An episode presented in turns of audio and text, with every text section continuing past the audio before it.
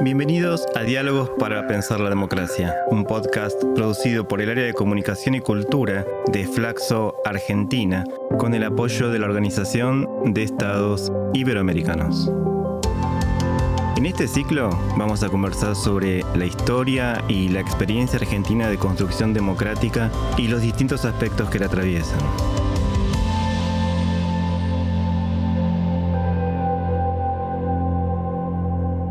Hola, esto es Diálogos para Pensar 40 años de democracia, un podcast de Flaxo. Y hoy, para hablar de la memoria y la recordación pública de la dictadura, estamos con Claudia Feld. Claudia Feld es doctora en Ciencias de la Comunicación por la Universidad de París 7 e investigadora del CONICET. Se especializa en el estudio de los vínculos entre memoria social, historia reciente, cultura visual y medios de comunicación. Ha publicado Del estrado a la pantalla las imágenes del juicio de los excomandantes en Argentina, también ESMA, Represión y Poder en el centro clandestino de detención más emblemático de la última dictadura argentina, con Marina Franco. Eh, además, es directora de la publicación académica Clepsidra, revista interdisciplinaria de estudios sobre memoria, que edita semestralmente el Núcleo de Estudios sobre Memoria del IDES, grupo que integra desde su fundación en 2001. Bienvenida, Claudia. Bueno, muchas gracias. Y bueno, yo acá leí una biografía tuya, pero quería preguntarte a vos cómo te presentás. es una pregunta difícil. siempre depende de, de, ante quién uno se presenta, pero si tuviera que presentarme así en términos generales, me presento como mujer, como madre y como cientista social. Bien. Y bueno, vamos al punto de partida, que es 1983, ese tiempo, ese momento que, todos vivimos, eh, y en particular el tema de derechos humanos. Quería preguntarte, ¿en qué situación se encontraban los grupos de lucha, los pioneros, eh, en, el tema de derechos humanos eh, allá, por 1983? Bueno, en 1983 quienes luchaban por los derechos humanos y sobre todo por conocer la situación de, las personas desaparecidas, se encontraban en, una situación en la que por un lado habían ampliado sus posibilidades de escucha, pero por el otro lado seguían teniendo eh, en la sociedad argentina una gran desconfianza. O sea, los militares habían todo el tiempo dicho que las madres de Plaza de Mayo eran subversivas y había mucha gente que estaba convencida de que eso era así.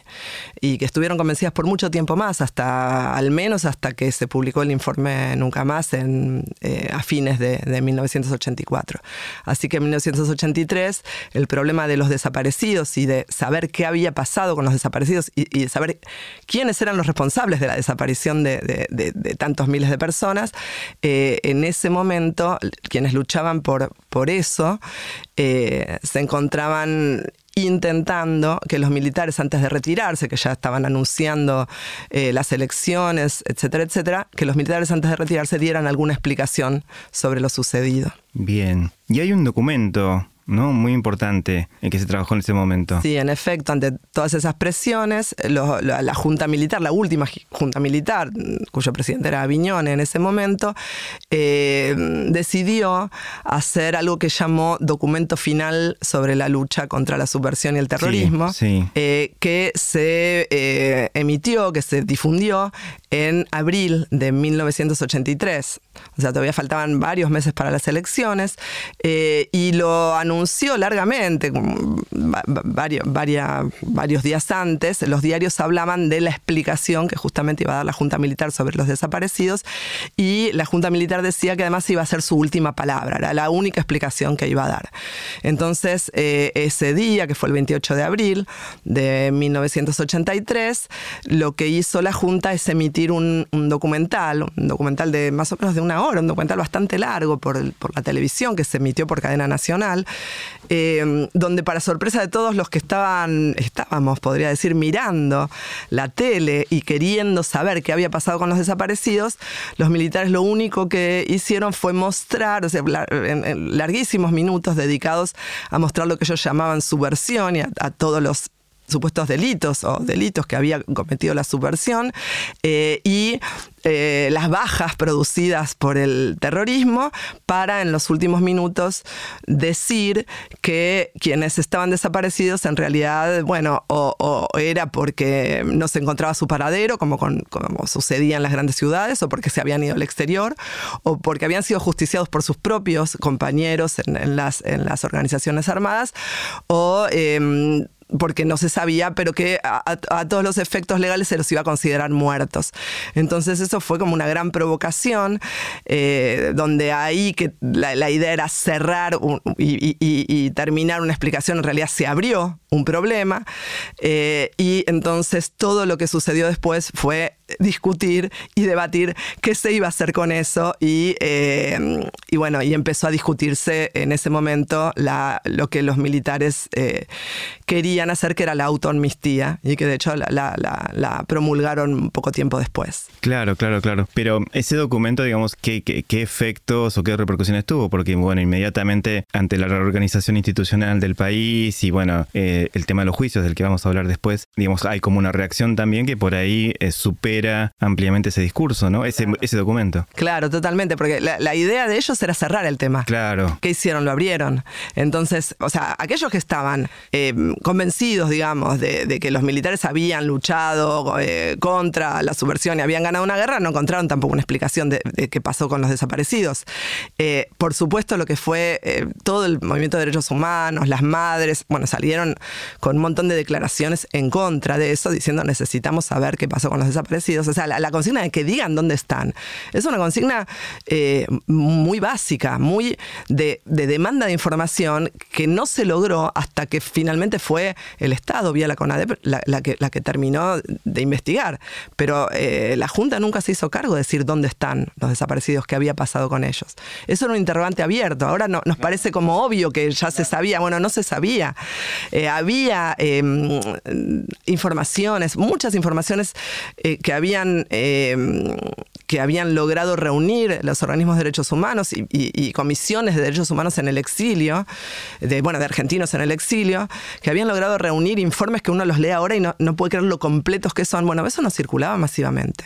Lo que circulaba masivamente era la negación, la, desinformación que daba la Junta. Y parte de esa desinformación fue ese documento, ese pretendido documento final que no fue final, sino que fue inicial, porque realmente ahí se inició una nueva discusión. Claro, totalmente. Este, quería preguntarte justamente por, por lo que viene después, eh, por, por, por, hay un primer momento que es la promesa de los juicios hasta que realmente, hasta que finalmente se realizan. Eh, ¿Cómo se vivió ese tiempo en el que la justicia iba a dar ese paso tan importante? Y te lo pregunto en particular a partir del libro que vos trabajaste del estado de la pantalla las imágenes del juicio de los excomandantes en la Argentina. Bueno, Alfonsín asumió el 10 de diciembre de 1983 con... Eh, ese tema pendiente, con la promesa de que se iba a juzgar, que algo se iba a hacer con eso, eh, versus el otro candidato, que era Luber, que más bien eh, se inclinaba por cerrar el pasado y empezar una nueva etapa. Y en ese momento lo primero que se hizo fue dos cosas. Por un lado, derogar eh, la, autoamnistía de los militares. Y por el otro lado dos decretos importantes de, diciembre del 83 que, em, que procesan por un lado a, las juntas militares, todas las juntas menos la última, digamos, a, los comandantes de las tres primeras juntas militares de, la dictadura. Eh, y por otro lado otro decreto decretaba el procesamiento de las cúpulas de las organizaciones armadas. Por eso se habla de esos decretos como la teoría de los dos demonios, como que dan pie a la teoría de los dos demonios. Pero lo interesante de eso es que toda la, hay todo un debate muy álgido en ese momento de, bueno, pero entonces, ¿cómo se los va a juzgar? A los militares, los militares salientes. Poquito tiempo antes todopoderosos. ¿Cómo podía juzgárselos? Entonces, Alfonsín, eh, o el, alfonsinismo, digamos, no, Alfonsín en persona, sino él y todo un grupo de abogados y de asesores, lo que intentó fue eh, generar, eh, eh, tenían que generar algún tipo de medida de procesamiento, de juzgamiento que no alterara tanto a las Fuerzas Armadas como para no lograr una gobernabilidad duradera. O sea, sabemos que las juntas militares, el, golpe del 1976 de Videla fue un golpe que se dio tres años después de otro golpe anterior. la situación de de una dictadura que deja a un gobierno constitucional y poco después se produce otro golpe, se había repetido muchísimas veces en el país. Entonces, el juzgamiento, uno de los desafíos de ese momento era hacer, no irritar tanto a las Fuerzas Armadas, digámoslo así muy, muy sencillamente. Entonces, la, propuesta alfonsinista era, bueno, vamos a juzgar solamente a las cúpulas, eh, por un lado, y por otro lado van a ser los militares mismos los que se van a juzgar, el Consejo Supremo de las Fuerzas Armadas, ¿sí? Lo que en ese momento Alfonsín denominaba autodepuración. Las Fuerzas Armadas se van a autodepurar y van a, van a juzgar a los que realmente cometieron delitos atroces y los demás van a quedar indemnes y entonces van a salvar su cara y van a quedar como unas Fuerzas Armadas democráticas. Bueno, eso no, no, no, no sucedió. Las Fuerzas Armadas lo que hicieron fue, bueno, si uno ve ahora, uno eh, se puede acceder a, las causas del, Consejo Supremo de las Fuerzas Armadas, del CONSUFA, a los expedientes, uno puede, como, como historiador, como historiadora, investigar eso y va viendo que en realidad tienen un montón de información, un montón de declaraciones, un montón de testimonios, juntan un, montón de, datos que, que apuntan directamente por lo menos a los comandantes, pero también a muchos más abajo de los comandantes, a, muchos más militares culpables de, de, sostener eh, eh, centros clandestinos de detención, torturar gente, matarla. Y ese consufa, con toda esa información, lo que hace es decir, bueno, no tenemos elementos suficientes como para, para juzgar o para, para, para sentenciar, ¿sí? Entonces, em, ante esa situación, se había hecho una cláusula eh, que permitía, no me acuerdo en este momento el nombre de la ley, pero que permitía que si la justicia militar no terminaba de juzgar a los militares, pudiera ser la justicia civil la que se abocara. ¿Sí? Y eso fue lo que sucedió con la Cámara Federal a fines de 1984. Eh, ya había pasado casi un año de gobierno democrático, el Consufa no había producido ningún juzgamiento eh, y entonces la Cámara Federal toma a su cargo la causa de los comandantes. Y luego a principios de 1985 empieza el juicio, el, conocido juicio de las juntas, que bueno, que fue un juicio histórico importantísimo, eh, en el que por primera vez la justicia civil juzga a estos todopoderosos comandantes que habían terminado hacía poco, digamos, eh, en una dictadura que había terminado hacía muy poco, eh, y que logra, bueno, al menos logra un año entero tenerlos a ellos como acusados, logra 800 testimonios de los que fueron más de 500 víctimas que contaron los terribles padecimientos en los centros clandestinos de detención.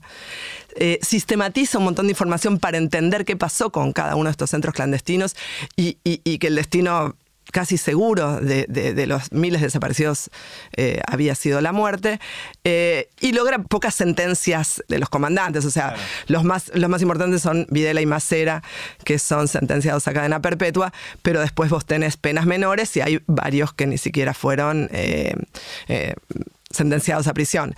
entonces, que fueron absueltos en realidad. Entonces, bueno, eso, por un lado, fue como una, gran frustración para los organismos de derechos humanos, pero por otro lado, generó esa, esa certeza de qué había pasado con los desaparecidos. Una, sentencia judicial siempre dictamina una verdad, una verdad judicial, y esa, esa verdad fue muy poderosa en ese momento, en, los, a fines del 85 cuando, cuando sucedió. Claro. Eh, bueno, justamente del juicio tenemos imágenes frescas, digámoslo de algún modo, a partir de la película Argentina de 1985. En primer lugar, te pido una opinión personal de la película. ¿Qué, qué te pareció? ¿Cómo, ¿Cómo la viste?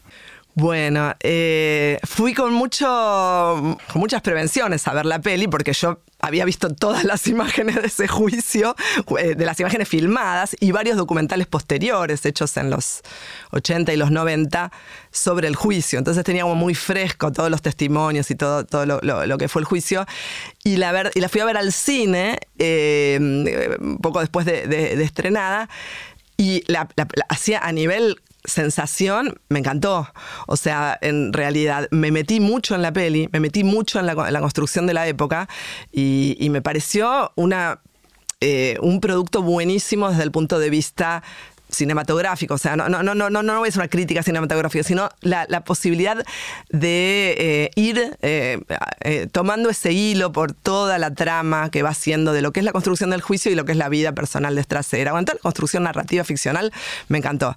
Em, pero me dejó una serie de regustos amargos como investigadora. El, el primero tiene que ver con esa figura tan, tan necesaria quizás para la ficción, pero un poco injusta para la historia, pero esa figura tan eh, omnipresente en la peli de Estrasera, ¿no?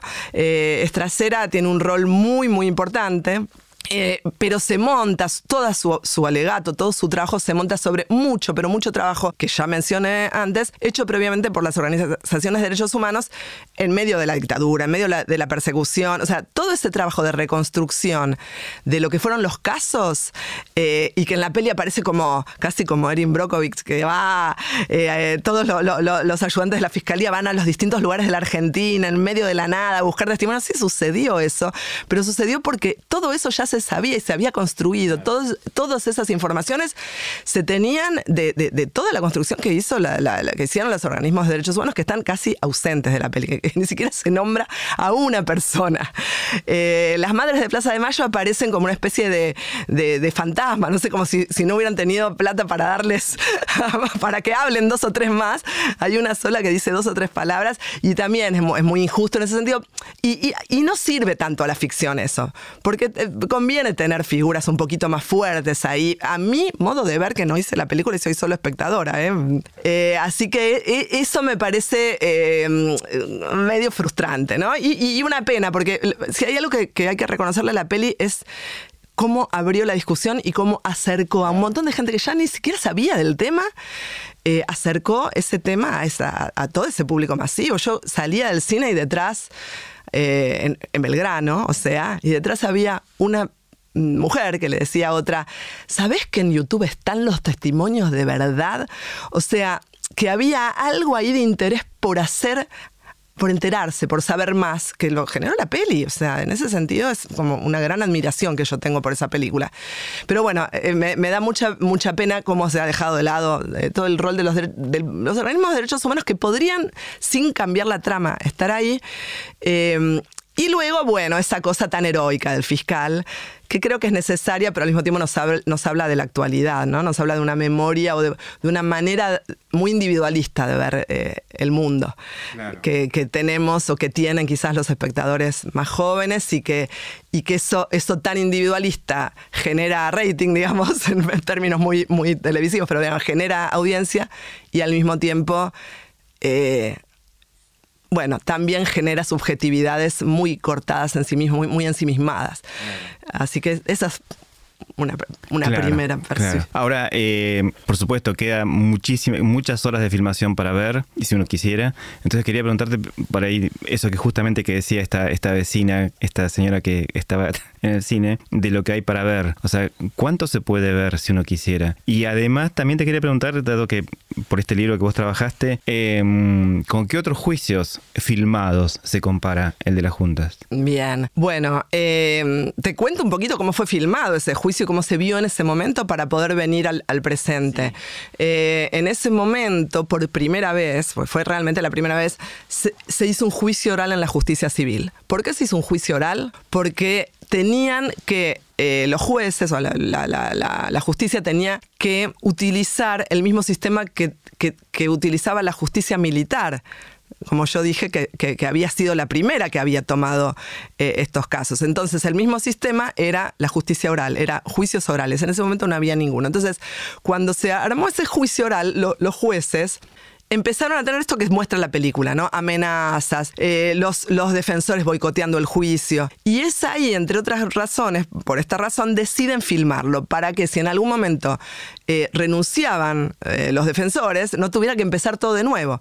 Como mucho se podía, bueno, sentar a los defensores de oficio a que vieran lo filmado y retomar desde donde estaban. entonces, eso que fue pensado como una salvaguarda eh, solamente para, para poder construir una legitimidad que la justicia en ese momento no tenía, la justicia civil, eh, es lo que ahora nos permite llegar a ese juicio mediante la filmación. En ese momento se decidió que se televisaran solo tres minutos por día y sin sonido. Así que en ese momento eso no se vio. Poco después, cuando el juicio ya había terminado, Alfonsín decidió hacer un documental con eso, algo que en ese momento llamaron miniserie. No sé si te acordás que en ese momento se hablaban de, miniseries, que era en realidad lo que ahora, bueno, es, más, más este, visible, que es un documental que empieza un lunes y termina un viernes y tiene varias partes. Eh, y eh, se hizo un documental de 12 horas sintetizando todas las imágenes del juicio que lo hizo Mario Monteverde, junto con Carlos Omiliana, el que aparece en la peli, el, dramaturgo que murió poco, pocos años después. Eh, y armaron un documental sintetizando en 12 horas todo el juicio y ese documental les tardó tanto hacerlo, había eh, más de 500 horas de imágenes. Les tardó tanto hacerlo que cuando lo terminaron ya estaba eh, muy minado el gobierno, muy complicada la situación con los militares y poco después fue Semana Santa. Así que ese documental que iba a mostrar al mundo lo que sucedió en el juicio nunca se vio. Nunca se vio por televisión. Es más, empezó a circular en copias pirata, en pedazos, en trozos. La APDH después agarró y hizo una síntesis de, no sé, 20 minutos, algo así, para ir mostrando en los años 80, cuando iba a dar charlas, y, pensaban que habían... Eh, hecho un montaje con las imágenes en bruto del juicio cuando en realidad utilizaron ese documental, que ya no eran imágenes en bruto. Bueno, todo, todo, todo, todo un circuito muy complicado hasta que en la ola o en el momento de apertura de la memoria que se dio en los últimos, eh, la última mitad de los 90, que se dio gracias a la declaración de Silingo en la tele, o sea que se abrió todo un momento para volver a recordar cuando todavía había indultos, cuando todavía no era posible la justicia, en ese momento, en ese marco, Magdalena Ruiz Guiñazú, que estaba en Canal 13, eh, arma un nuevo documental eh, mostrando las poquitas imágenes del juicio, algunas entrevistas a, los testigos, que se llamó Esma el día del juicio, ese documental, y que tuvo un rating inusitado que incluso se repitió en la misma semana en Canal 13. Canal 13 era el Canal 13 de fines de los 90, ¿no? Eso sucedió en el 98. Em, entonces, esas imágenes, em, muchos empezaron a ver que esas imágenes estaban y apareció un nuevo interés por esas imágenes que todavía estaban en, un formato que se llamaba Betacam, en un formato que no se podía reproducir salvo en, equipos profesionales, eh, y estaba en la Cámara Federal. Un buen tiempo después, se consigue Memoria Abierta, que es una asociación, una, una, federación de organizaciones de derechos humanos, Memoria Abierta que también se, fundó en los años eh, fines de los 90, principios de los 2000, Memoria Abierta consigue una, mm, un financiamiento de la Universidad de Salamanca para digitalizar todo ese material. Y gracias a eso podemos ver todo ese archivo de memoria abierta eh, eh, solicitándolo en eh, el archivo de memoria abierta. Pero una novedad es que este año a principios de año se estrenó una película que hizo Ulises de la Orden, que volvió a armar, a mirar las 500 horas, eh, eh, con muchísimo detalle, con muchísimo trabajo de montaje, y armó un documental que se llama El Juicio, que es un documental de tres horas. Así que esas imágenes, si las quieren ver, están en ese documental, El Juicio, dirigido por Ulises de la Orden, eh, y bueno, con, con la participación y la coproducción de Memoria Abierta. Claro. ¿Y tuviste ocasión de ver otros juicios de, mm, internacionales eh, que pudieran tener algo en común con este que tenemos nosotros? Sí, eh, yo estuve, estaba en Francia cuando se desarrolló el juicio a Papón a fines de los 90, eh, que es un, criminal de guerra. acusado de participar en la deportación de judíos durante la Segunda Guerra Mundial desde Francia. Estoy tratando de ver porque en realidad sí, eh, Papón fue el último de varios criminales de, guerra que se juzgaron en Francia y que también se filmaron esos juicios. Eh, y había un debate súper interesante acerca de, del tiempo transcurrido de si podía, o sea, los, crímenes de la Segunda Guerra Mundial, la deportación, son crímenes que no prescriben, porque, eh, bueno, son crímenes de lesa humanidad. Entonces había todo un debate de, qué pasa con esos testimonios que se hacen tanto tiempo después. De hecho, había muchos historiadores eh, eh, eh, en calidad no solo de especialistas, sino de testigos, con, toda una figura que hay en Francia al respecto. Y había un debate muy, muy álgido acerca de si se podía, después de tanto tiempo, juzgar. Mi posición personal es que sí, y que si se lo juzga tanto tiempo después es porque tuvieron muchísimo tiempo de impunidad que ojalá los hubieran juzgado en, el momento, antes, mucho antes, pero que si no los juzgaron antes porque gozaron de una vida de mucha impunidad y que entonces si la justicia llega tarde, aunque sea que llegue. Pero, mm, pero bueno, ese es un debate que no hubo en el 85, porque en el 85 justamente era ese el momento. Y inmediato, claro. Inmediato. Claro, claro, claro. Bueno, sabemos lo que iba pasando en el, gobierno de Raúl Alfonsín, ¿no? Tenía un, primer momento que va del 83 al 85, eh, que le está yendo muy bien, hay mucho entusiasmo, y después, bueno, empieza a, caer. Y en este terreno que estamos charlando en este momento, hay eh, hechos muy importantes como son las sanciones de las leyes de punto final y obediencia de vida. ¿Qué impacto tuvieron esas, esas leyes en los movimientos de derechos humanos? Bueno, fueron, fueron golpes tremendos. Eh, sobre todo los indultos. Creo que, fueron, los indultos fueron como, o sea, la, ley de... La ley de punto final en realidad tuvo un efecto contrario porque eh, se hizo como en el verano, en el medio de, no me acuerdo si en diciembre del 86 y lo que logró es que todos los tribunales, eh, a pesar de la feria eh, judicial que, tenemos en, enero, en verano acá en Argentina, trabajaran igual, Em, apurando procesamientos. Habían dado, la, ley de punto final creo que dio 60 días, no me acuerdo, dio una cantidad de tiempo para terminar los procesos. Entonces, todos los que tenían procesos en marcha los apuraron para que llegaran a, juicio eh, eh, mucho más rápido en función justamente de esquivar los efectos de esa ley. ¿Sí? Así que la, ley de punto final fue terrible, pero al mismo tiempo eh, tuvo un efecto contrario al deseado. La ley de obediencia de vida llega en el medio o muy poquito después de la sublevación de Semana Santa. Eh, y, por eso llega, porque los militares se alzaron en armas. O sea, y fue la, solución alfonsinista, muy criticada después y, por alguna gente muy comprendida por el momento. Bueno, es un debate eh, aún hoy sobre si Alfonsín tenía o, no otra salida y no sancionar la ley de obediencia de vida.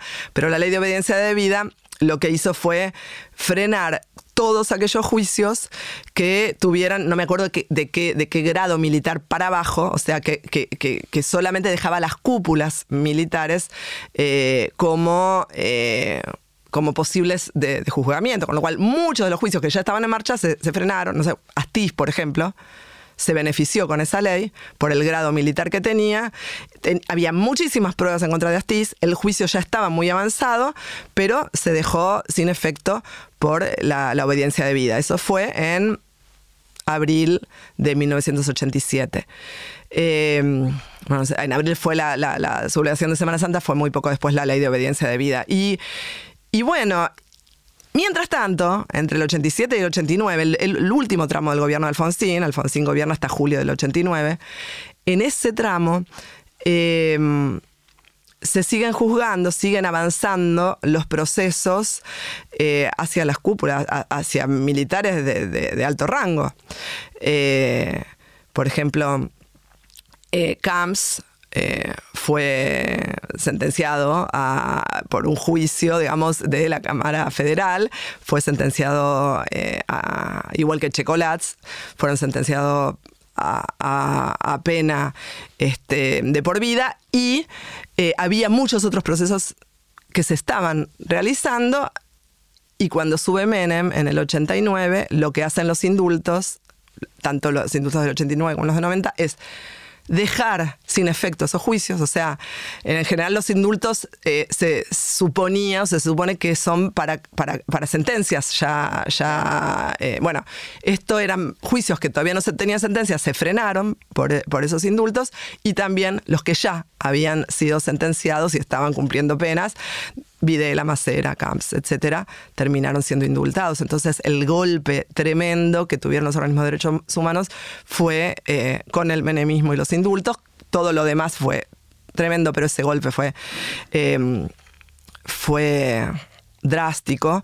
Y lo que vos eh, tenés como, como testimonio muchas veces la gente muy comprometida con, con la lucha de los organismos es que a partir de ahí se abre un periodo tremendo, muy negro, donde mucha gente perdió. O sea, uno lo que ve, que yo vi en los medios de comunicación, por ejemplo, sobre todo en la televisión, es que se pierde total interés en el tema. El tema desaparece de, la discusión pública.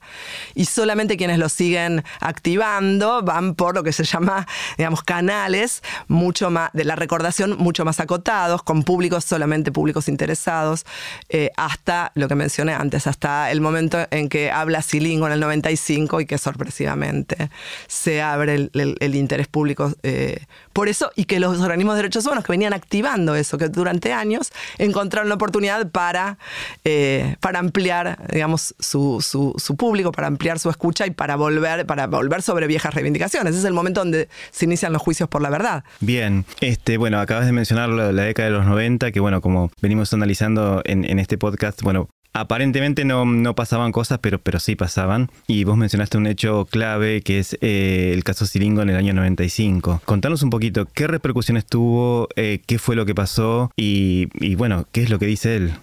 Bueno, eh, en, en el año 95, como dije recién, casi nadie hablaba del tema. Casi nadie significa, vos un año antes, marzo 24 de marzo del año 94 mirabas los noticieros televisivos, solo uno mencionó muy rápidamente que era un aniversario del golpe de Estado. ¿Mm?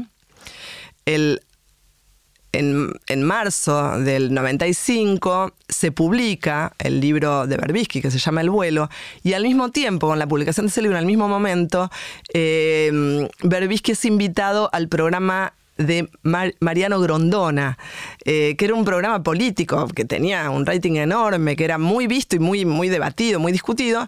Y Berbisky lleva las grabaciones de Silingo, el 2 de marzo del 95, lleva las grabaciones de, de, la entrevista que le hizo a Silingo, donde Silingo dice que había participado de los vuelos de la muerte, los describía en detalle, dice también en esas grabaciones que él mismo tiró 30 personas al mar, también dice que se siente culpable, dice que era un mecanismo usual para matar a los desaparecidos.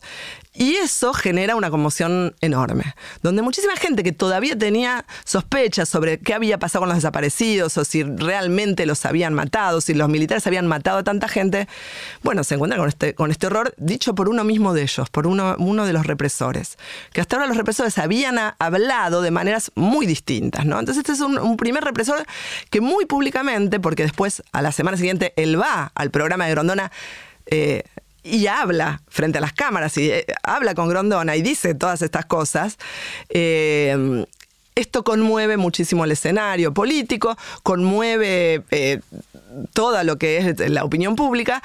Y bueno, hay distintas reacciones. Menem en ese momento, que era el, presidente, dice que Silingo es un fascineroso, que se lo acusa de no sé qué cosa, eh, o no sé qué estafa que había hecho, no sé qué, qué otra cosa. Los organismos de derechos humanos empiezan a activar la memoria. Y, después los sectores allegados a los militares, como por ejemplo FAMUS, eh, que son los familiares de muertos por la subversión, o sea, que, eh, empiezan a decir que, bueno, nosotros también tenemos víctimas y esto no es una memoria completa. Entonces, bueno, se genera todo un, ámbito, un ambiente de, gran debate sobre, sobre el destino de desaparecidos, pero por primera vez con una certeza de hubo un sistema, hubo una, una, situación sistemática de matarlos de esa manera inhumana, de tirarlos todavía vivos al mar, de adormecerlos antes. Todo, todo eso que dio Silingo como detalle que se sabía por sobrevivientes, pero esta vez era un militar el que lo decía.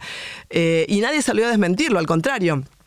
Pocas semanas después había eh, alguien del ejército que estaba diciendo eso, porque Silingo lo hablaba para la ESMA, para la Armada, pero hubo otro que se llamó Sargento Ibáñez, que habló de eh, Campo de Mayo y de que también en Campo de Mayo se hacían vuelos y que él también había participado en los vuelos. Entonces, bueno, se abrió toda una compuerta eh, que, que, ya no, no iba a poder eh, cerrarse en el marco de la impunidad, porque esto es lo que hay que decir. Lo que muestra la, la mm, la declaración de Silingo es que ellos estaban entre nosotros, que los militares, que los torturadores, que los, que los, que los asesinos que habían tirado gente al mar estaban viviendo en la casa de al lado, que nadie sabía quiénes eran, porque no, no, si no eran caras que aparecían en la televisión como la de Silingo, como la de Ibáñez, nadie sabía quiénes eran y que eh, todavía seguían libres y sin haber pagado nunca su culpa. Bien, ahora vos que también sos eh, coautora, sí, de Las Voces de la Represión, Declaraciones de Perpetradores de la Dictadura Argentina, editado con Valentina Salvi, quería preguntarte cómo, cómo tienes esos años antes del 2003, ¿no? Estamos en el 95, eh, digamos, ¿qué presencia y qué actividad hay en los juzgados y, en, el discurso, ¿no? En la, vida cotidiana de los argentinos, que también tenemos que pensar que, bueno, después viene el 2001, bueno, vienen una, cantidad de catástrofes que, que estábamos, no sé si acostumbrados, pero bueno, cada tanto, eh, pero que bueno, que son, que copan la agenda política, social y mediática también. Entonces, ¿qué pasaba en, este tema? Está muy bueno lo que decís lo del antes del 2003, porque eh, hay una, una una percepción a veces un tanto anacrónica de que, como vos dijiste, en los 90 no pasó nada, todo comenzó en el 2003. Y además la percepción es que los 90 fueron como un paréntesis para que luego se reabriera la justicia. En los 90 no había, ni, en los 90, una vez que habló Silingo, lo que yo decía recién de la impunidad, no había ninguna eh, idea de que algún día iba a volver a, ver la posibilidad de juzgar ni a los comandantes ni, ya juzgados, ni a, los cuadros menores que habían sido torturadores, asesinos eh, durante la dictadura.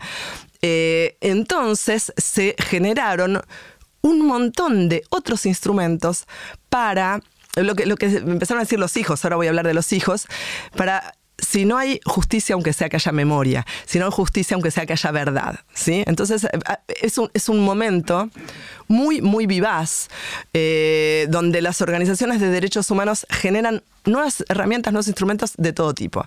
Uno es el que mencioné antes, los juicios por la verdad.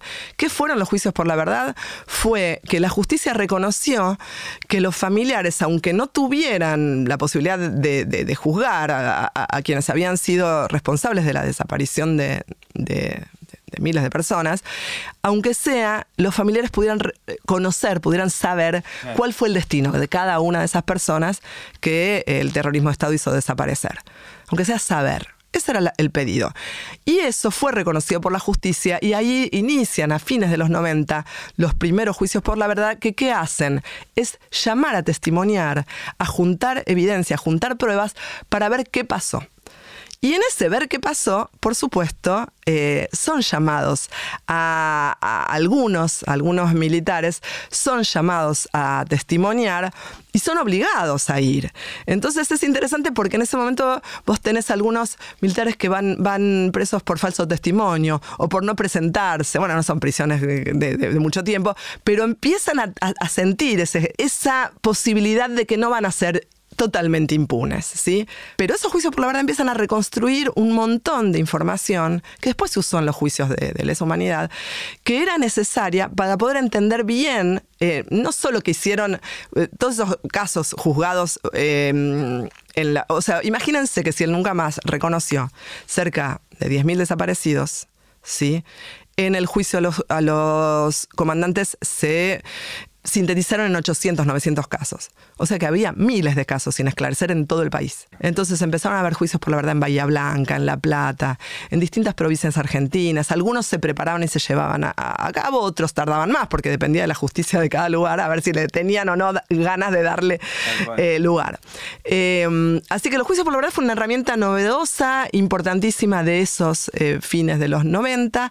Y ahora sí quiero hablar de los hijos, que es la nueva generación que viene a tomar la palabra, que eran, eran hijos, hijas de desaparecidos, de exiliados, de presos políticos, que eh, que empiezan a juntarse, que empiezan a reunirse, hay toda una historia de lo que fue la Asociación Hijos, eh, pero la primera aparición fue de, los primeros voceros de hijos, fue justamente en estos programas que yo mencionaba, de, de, de Neustadt, de Grondona, donde eh, ellos invitaban a, algunos personajes eh, adictos a la dictadura militar, pero también a las madres, y fue Eve Bonafine que llevó por primera vez a una de las hijas, donde empezaron con su propia voz y con su propia manera y con sus propias demandas a hablar hablar de la historia de sus padres, pero también a pedir justicia, a pedir eh, eh, reparación y a tratar de averiguar la verdad. Y ahí aparece una nueva, hacia fines de los 90, una nueva modalidad de recordación que son los scratches de hijos.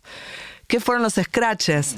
Los scratches fueron como, como, como movilizaciones con un tono totalmente distinto al de las madres, porque no, no, era ya un tono de duelo, un tono de tristeza, sino un tono festivo, un tono carnavalesco, donde lo que iban a hacer era a marcar, a mostrar dónde vivía un represor. Entonces se movilizaban, eran medio sorpresivos, se movilizaban, eh, en ese momento no había internet, no había redes sociales, pero sin embargo lograban juntar a una cantidad de gente un día y un, un horario determinado en la puerta de la casa de un represor que habían averiguado que vivía ahí y tiraban pintura, hacían bailes, tocaban, bueno, música eh, y, pegaban muchos carteles, pegaban carteles mostrando aquí vivía un represor. Entonces era la manera de visibilizar aquello que yo dije que era casi invisible, que era, que era quiénes habían sido esos represores que vivían todavía entre nosotros totalmente impunes. Así que los scratches fue toda una, gran movida de, fines de los 90 y principios de los 2000 eh, y luego eh, muy utilizados post crisis de 2001 para total para otras cosas, para escrachar políticos, para escrachar para en el momento en el que se vayan todos, también fue una modalidad muy utilizada por otro tipo de colectivos. Y bueno, hay, hay, un cambio importante en la política eh, en general, en términos políticos, económicos, sociales y también en derechos humanos en el 2003 con la llegada de Néstor Kirchner. ¿Cómo lo, lo, viste vos en ese sentido? Bueno, yo hice una tesis eh, de doctorado que mostraba que justamente el tema, mi tesis fue sobre la televisión, sobre la televisión entre la dictadura y el año 2000, eh, y cómo se hablaba de los desaparecidos en la tele desde la dictadura hasta el año 2000. Eh, y la terminé de escribir en 2003. o sea, que era absolutamente pre-kirchnerista mi tesis, eh, pero que mostraba que claramente era un tema muy sensible y muy importante y muy debatido en, en el, cuando, cuando asumió Kirchner. O sea, que cuando asumió Kirchner era un tema público. Era un tema público que ningún candidato había mencionado en la campaña. En esa campaña después de los cinco presidentes, de, o sea, eh, no era una campaña que se dedicara a los derechos humanos, era una campaña que se dedicaba a la, crisis económica, claramente, y, y, con total lógica, ¿no?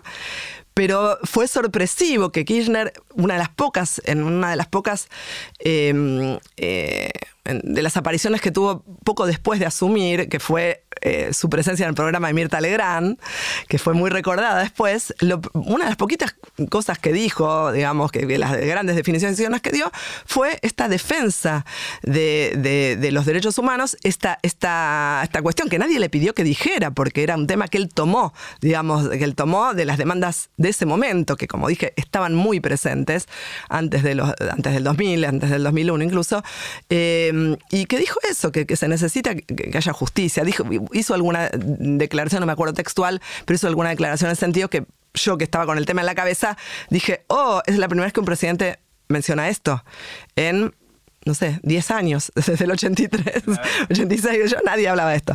Eh, y entonces, em, no, no fue tan sorpresivo si uno piensa eso, pero la verdad es que fue como toda una intención después, el 24 de marzo de 2004, cuando eh, se hace un, se hace eh, un decreto para recuperar la ESMA, para recuperarla como sitio de memoria, se crea ahí el espacio de memoria y defensa de los derechos humanos, eh, y Kirchner da todo un discurso, un, discurso muy sentido sobre, sobre, sobre el rol de militante que habían tenido los desaparecidos y también habla, como vos dijiste, Juan Cabandier, eh, en, ese, en ese momento donde los, sobrevivientes por primera vez pueden entrar a la ESMA. Fue, un, momento muy importante y muy, muy recordado, pero yo lo que quiero decir es que la lucha por recuperar la ESMA venía desde mucho antes y que mucho, mucho antes se había logrado que Menem no la demoliera y que, eh, y bueno, y que eso fuera mm, este,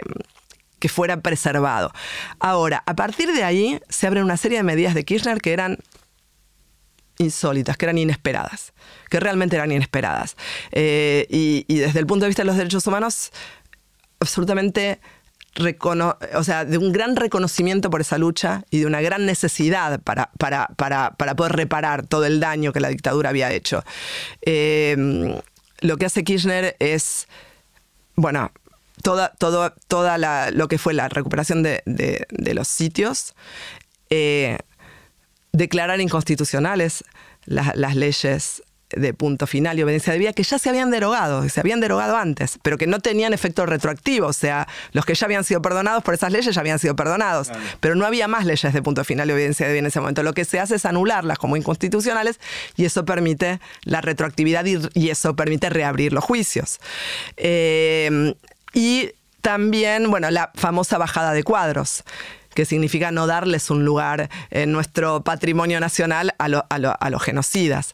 Eh, entonces, todo, el acompañamiento que Kirchner hace de las organizaciones de derechos humanos a partir de ahí y todo el reconocimiento de las organizaciones de derechos humanos de lo que fue el gobierno de Kirchner, por un lado, permitió una gran cantidad eh, de medidas a favor de todo este tema, pero por otro lado, generó grandes controversias dentro del mundo de los derechos humanos, de, cuánto lugar le íbamos a dar, decían los organismos, cuánto lugar le vamos a dar al Estado para que se ocupe de nuestros temas, cuánto no, y de qué manera el Estado puede o no ocuparse de nuestros temas. Así que ahí se abre toda una zona de grandes controversias y luchas al interior de los organismos. Bueno, Claudia, mira, para terminar quería preguntarte por, el impacto y por el lugar que tienen justamente los espacios de memoria. Vos recién mencionaste la ESMA, otro muy importante es el Parque de la Memoria, y después tenemos muchos que son por ahí, eh, no que sean menos conocidos, pero menos transitados como los centros de detención. Eh, ¿Qué función están teniendo esos lugares de memoria? Bueno, es importantísimo, están en todo el país. Algunos han sido solo señalizados con las tres columnas que dicen memoria, verdad y justicia, que eso también fue, fue una medida hecha por Kirchner, y solo está señalizado y no hay más nada.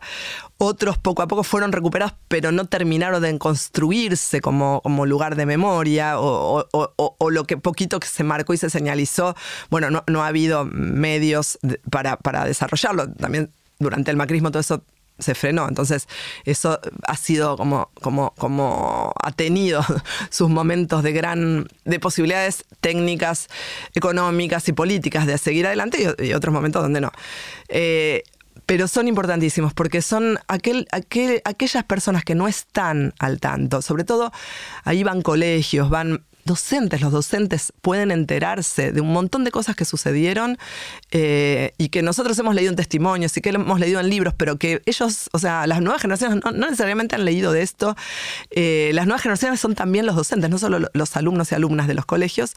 Eh, cuando van a esos lugares, que muchas veces van por propia iniciativa sin saber muy bien qué se van a encontrar, encuentran una historia muy concreta, muy visible, con, en general no hay golpes bajos, sino una, historia contada muy en detalle, donde uno puede recorrer y entender qué sucedió y donde aparecen muy en carne y hueso los desaparecidos y desaparecidas. O sea, se entiende quiénes fueron, qué les pasó.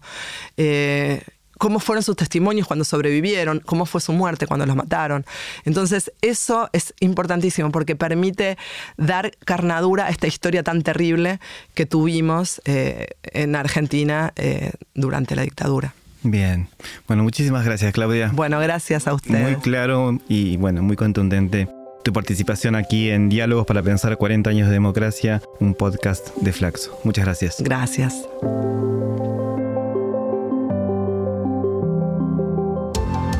Esto fue Diálogos para Pensar la Democracia, un podcast producido por el área de comunicación y cultura de Flaxo Argentina, con el apoyo de la Organización de Estados Iberoamericanos. Soy Héctor Pavón y los espero en el próximo encuentro.